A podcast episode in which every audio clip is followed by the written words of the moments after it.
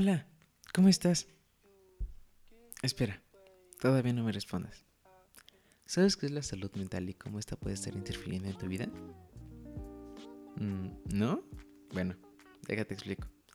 Según la OMS es un estado de bienestar que debe existir entre las personas que incluye el bienestar emocional, psicológico y social. Y estos aspectos influyen en cómo piensan, sienten y actúan las personas en momentos de estrés. Pero, ¿cómo sé si tengo una mala salud mental? Mm, bueno, hay varios aspectos que tienes que tener en cuenta, como la falta de interés en lo que sueles disfrutar, dormir de más o menos y problemas con relaciones personales. Exacto, esas peleas constantes no son normales y hacen daño. Y para evitar esto, ¿qué puedo hacer?